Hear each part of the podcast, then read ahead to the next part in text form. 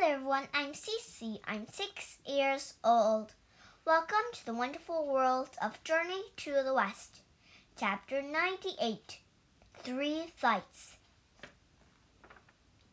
Wukong and his companions walked on the mountain road.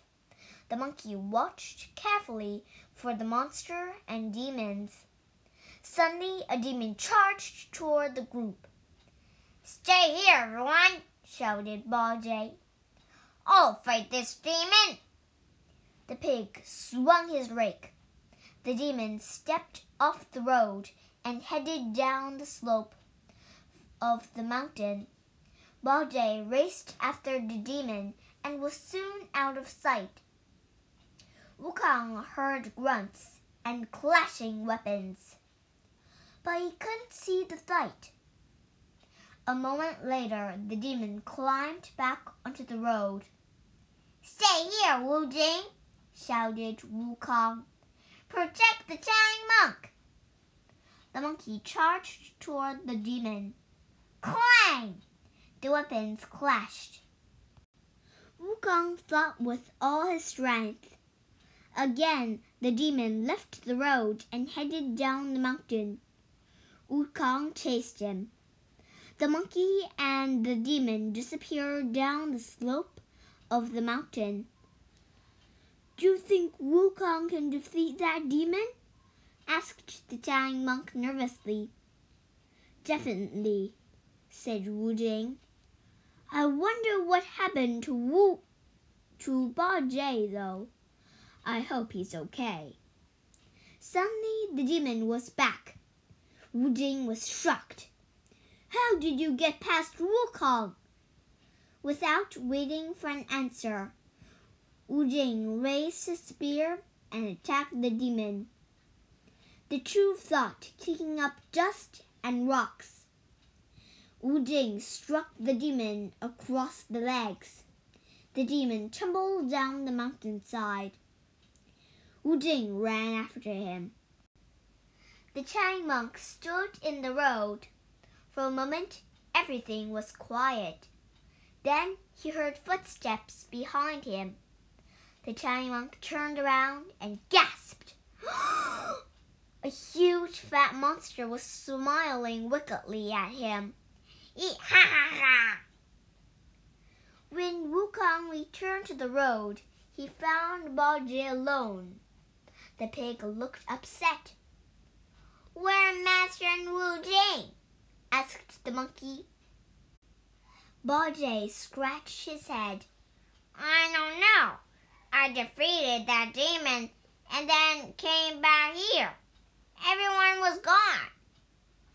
You didn't defeat the demon, said Wukong. He got past you. He came back here and I had to fight him. What? shouted Bajie. You're crazy.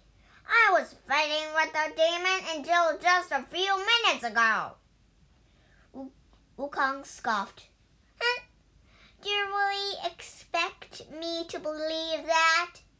I was just fighting with the demon. Wu Jing returned to the road annoyed. How did that demon get past you too? He wasn't that powerful. Wukong was confused. The demon didn't get past me. I was fighting with him until just a moment ago. That's impossible, said Wu Jing. After you chased him down the slope, he returned and. Where's Master? Wukong made a fist. Uh, how could we be so stupid? There wasn't just one demon. There were three. They lured us away one by one. Then another demon, probably that fat monster, grabbed Ma- grabbed Master while we were gone. Bajie fumed. You're right. That monster must have a cave nearby, said Wu Jing. Let's find it. The three companions searched the mountain. They soon found a cave. Its door was shut. Do you think this is the monster's cave? asked Wu Jing. We'll find out, said Bao He raised his rake and knocked a hole in the door. Then he shouted into the hole. Release the giant monk! A demon inside the cave shrieked ah!